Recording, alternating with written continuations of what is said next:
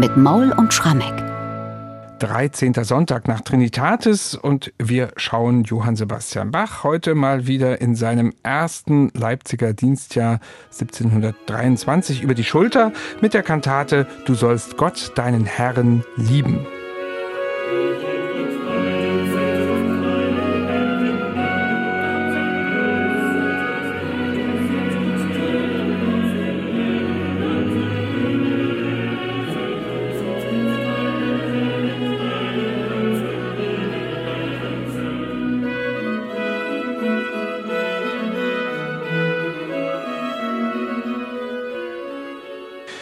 Ja, soweit schon mal ein Stück aus dem Eingangschor, auf dem wir noch ganz, ganz ausführlich zu sprechen kommen werden. Aber erstmal an diesem 13. Sonntag nach Trinitatis wurde damals zur Bachzeit das Gleichnis vom barmherzigen Samariter gelesen. Und das steht ja bis heute als Synonym für Nächstenliebe, die zwingend mit der Gottesliebe verbunden ist. Und Bachs Librettist hat das 1723 in dieser Kantate sehr genau auf den Punkt gebracht, mit einem ganz logisch und klar strukturierten Text. Michael, sag uns, äh, kennen wir den Librettisten in diesem Falle? Tatsächlich kennen wir ihn, es stimmt. Also die Bachforschung, ich glaube, es war Hans-Joachim Schulze, der hat in den 1990er Jahren ermittelt, dass ein gewisser Johann Oswald Knauer, Magister Knauer, der Textdichter ist, der hier nicht genuin für Bach gearbeitet hat, sondern für seinen Schwager Gottfried Heinrich Stölzel, und zwar schon im Jahr 1720. Stölzel war Kapellmeister am Hof zu Gotha und Knauer hat für den einen ganzen Jahr Jahrgang von Kirchenkantaten gedichtet mit dem schönen Titel Gott geheiligtes Singen und Spielen des Friedensteinischen Zions, Schloss Friedenstein. Und der hat überhaupt Texte gemacht, die musterhaft, finde ich, die Evangeliumstexte der einzelnen Sonntage auf eine didaktisch anschauliche Weise aufbereiten. Und das passiert hier in unserer Kantate auf den 13. Sonntag nach Trinitatis ganz wunderbar. Da geht es um eins der bekanntesten Gleichnisse Jesu und vielleicht auch eins der wichtigsten, das Gleichnis vom barmherzigen Samariter, wo ja Jesus einfach deutlich macht, was Nächstenliebe wirklich bedeutet. Nämlich, dass man jedermann hilft, also auch dem Schwächsten und selbst auch dem Feind, oder in dem Fall ist es ja so gewesen in dem Gleichnis, dieser Samariter, das war ein Fremder, der einem unter die Räuber gefallenen, überfallenen Menschen, der da halbtot auf dem Boden lag, geholfen hat, nachdem die einheimischen Priester und Leviten gewissermaßen an ihm vorbeigegangen sind. Und dieses ganze Gleichnis vor allem verbunden mit der Aussage, dass eben die wichtigsten Gebote, denen man folgen soll, nämlich die Gottesliebe und die Nächstenliebe, das arbeitet Knauer musterhaft auf. Am Anfang steht direkt als Diktum aus dem Evangeliumtext zitiert dieser Satz, du sollst Gott, deinen Herrn, lieben von ganzem Herzen, von ganzer Seele, von allen Kräften und von ganzem Gemüte und deinen Nächsten als dich selbst. Und das wird dann so verdichtet, dass erstmal die Gottesliebe, was die bedeutet, in einem Rezitativ und einer Arie erklärt wird und dann nochmal dieses Gleichnis vom barmherzigen Samariter ausgebreitet wird. Richtig toll, um mal ein Beispiel zu geben, in dem zweiten Rezitativ.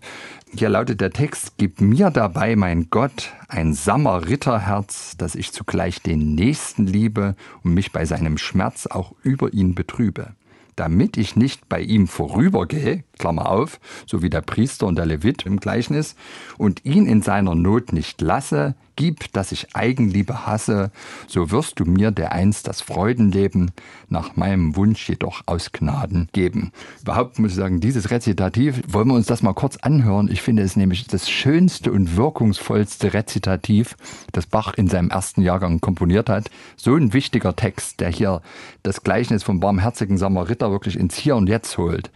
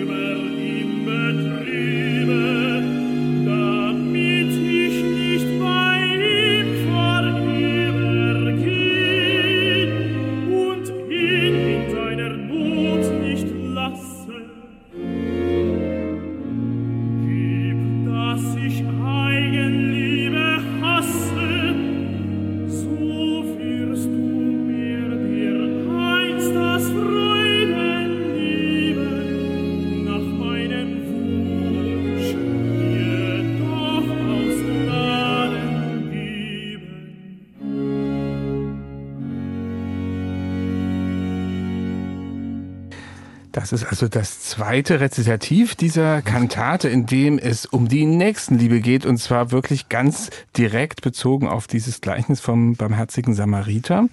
Jetzt blenden wir aber mal zurück zum Eingangschor der Kantate, über den müssen wir wirklich ausführlich reden. Bach hat hier wirklich alle seine Kunst gebündelt und auch die strukturierte Form des Librettisten im Grunde unmittelbar musikalisch umgesetzt mit einem ebenso gut strukturierten und hochkomplexen Satz, der so viele Anspielungen hat, dass man kaum folgen kann. Versucht das mal ein bisschen äh, zu strukturieren, ja. Ja, und vor allem man sich fragt, wie konnte Bach innerhalb von wöchentlichen Kantatenproduktionen so ein Ding raushauen?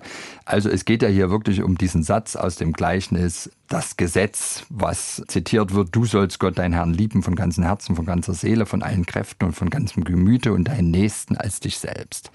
Jesus erwähnt das nochmal an einer anderen Stelle, nämlich im Matthäus-Evangelium, Kapitel 22, Verse 34 bis 40. Da sagt er sogar, dass die Gottesliebe und die Nächstenliebe die beiden wichtigsten Gebote sind. Und was macht jetzt Bach? Bach komponiert einen Satz, wo der Chor zum Einsatz kommt und diesen Text aus dem Evangelium im motettischen Satz singt. Aber unter den Instrumenten stechen hervor der Generalbass und die Trompete. Die spielen nämlich ein Choral. Und zwar der Generalbass in ganz großen Notenwerten, die Trompete in ganz kleinen. Und das ist nichts anderes als der Choral von Martin Luther, dies sind die heiligen zehn Gebote. Das breitet Bach aus in einem Kanon, also Generalbass und Trompete bilden da einen permanenten Kanon. Und die Trompete setzt aber just erst in dem Moment ein, wenn der Chor beginnt zu singen, um den eigentlichen Evangeliumstext vorzutragen.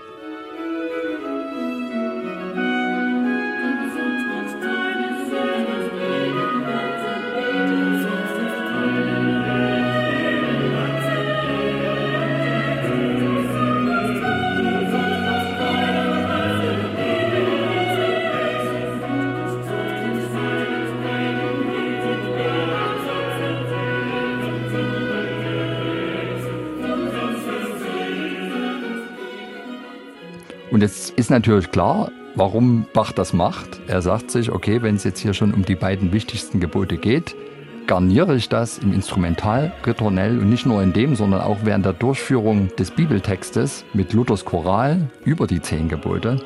Aber man kann jetzt noch weiter das Spiel treiben. Die Trompete, die setzt insgesamt zehnmal ein. Kein Zufall. Hängt das damit zusammen, dass es hier eben wirklich um mhm. die zehn Gebote geht? Außerdem, dass er sagt, ich mache einen Kanon zwischen Generalbass und Trompete, also zwischen tiefster und höchster Lage, gilt das nicht für sozusagen ein allumfassendes Gesetz, vom tiefsten bis zum höchsten, also sozusagen eine immerwährende Wahrheit. Und natürlich könnte man jetzt auch noch sagen, dass der Kanon ausgerechnet zweistimmig ist. Würde ja wiederum dafür sprechen, dass es eben um die zwei wichtigsten Gebote geht. Und dass es um Gebote geht, also um unverrückbare Gesetzmäßigkeiten kann ich natürlich als Komponist vielleicht auch am zwingendsten ausdrücken, indem ich eine musikalische Gattung wähle, die ebenfalls ganz unverrückbare Gesetze hat. Und die strengste aller polyphonen Gattungen ist der Kanon. Kanon. Also es ist auf so vielen Ebenen großartige Textausdeutung, aber eben zugleich ein klanglicher Effekt, der überwältigend ist. Also hier ist Bach wirklich ein Exeget mit den Mitteln der Musik, wie ich eigentlich kein zweites Beispiel kenne. Nach diesem überkomplexen Eingangschor geht es dann, wie das oft bei Bach der Fall ist, erstmal ein bisschen einfacher besetzt weiter ja. mit einer Sopranarie, die für mich fast ein bisschen naiv wirkt, im besten Sinne, ist ja nichts Negatives. Mein Gott, ich liebe dich von ganzem Herzen, also so eine Liebeserklärung. Mhm. Und da ist jetzt nichts mit Kanon und großer Komplexität, oder? Nein, es ist eine Liebeserklärung an Gott, man will fast sagen ein Liebesschwur. Und was mir so daran gefällt ist, also der Sopran singt sehr schön, sehr eindringlich, wird begleitet von zwei Oboen. Und die zwei, die lösen sich wirklich nicht voneinander. Die spielen die ganze Zeit in Terzen und Sechsten Glückseligkeit. Also unauflösbar ist dieser Bund zwischen den beiden Oboen.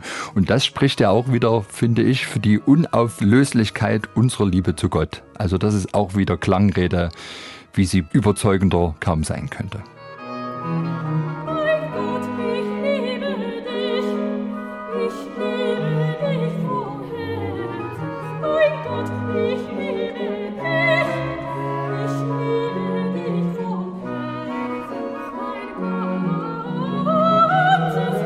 Thank you.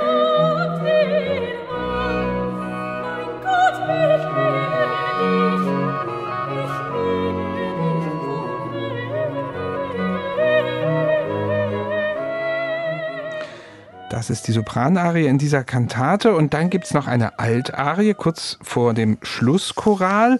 Und da gibt es wieder etwas, was man selten bei Bach hört. Die Altstimme wird hier begleitet von einer Solotrompete, aber eben nicht so in diesem heroischen Sinne, wie wir das oft in Bassarien haben, sondern es ist eher für mich so eine melancholische Trompete. Also auch das kann dieses Instrument und das hat ja auch seinen Sinn. Ja, und lesen wir uns erstmal den Text durch und da stellen wir fest, dass der Knauer entwaffnend ehrlich ist. Er thematisiert nämlich jetzt nochmal die Nächstenliebe und zwar nicht nur als das höchste Ziel, was wir haben, sondern zugleich als eins der vielleicht am schwersten durchzubringenden Herrenziele, die wir als Menschen verfolgen sollten. Er sagt, ach, es bleibt in meiner Liebe lauter Unvollkommenheit.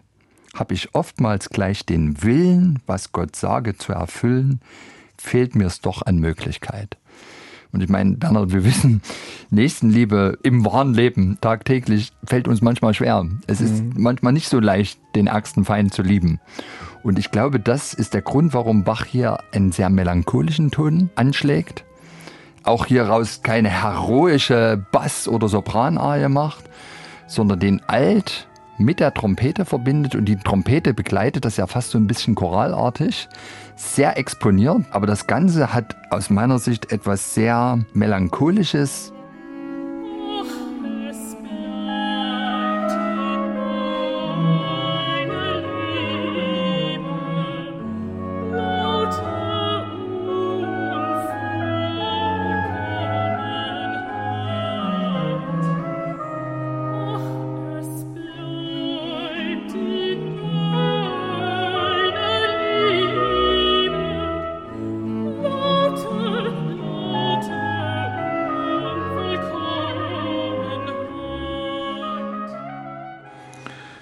Mit dieser Altarie ist die Kantate auch schon fast beendet. Es folgt dann der Schlusschoral. Da vielleicht ein Wort dazu in diesem Falle, denn der Text ist nicht überliefert. Das gibt es ja ab und zu.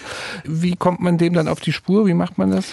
Ja, das gibt's manchmal in Bachs Partituren. Es ging ja immer schnell bei ihm und gerade auch die Choräle, da hat er sich, glaube ich, die allerwenigste Zeit noch genommen, was jetzt überhaupt nichts über deren Qualität aussagt. Aber es kommt hin und wieder vor, dass er praktisch die Noten in seine Partitur geschrieben hat, aber den Text nicht unterlegt hat.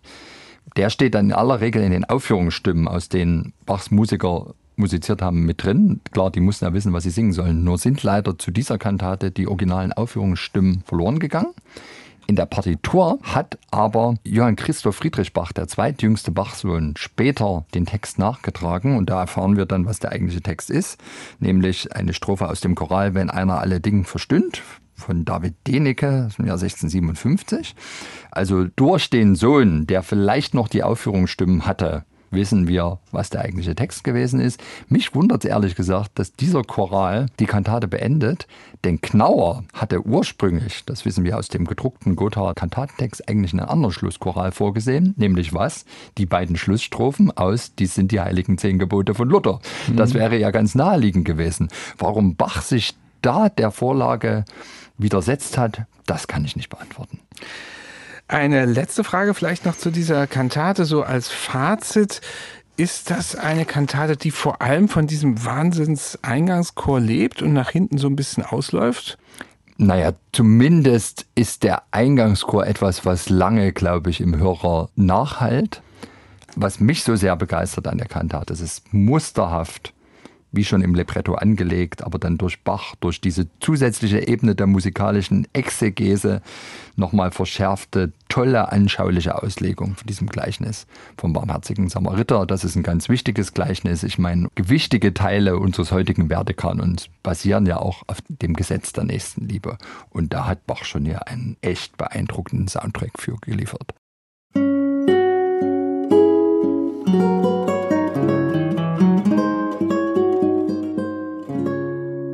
MDR Classic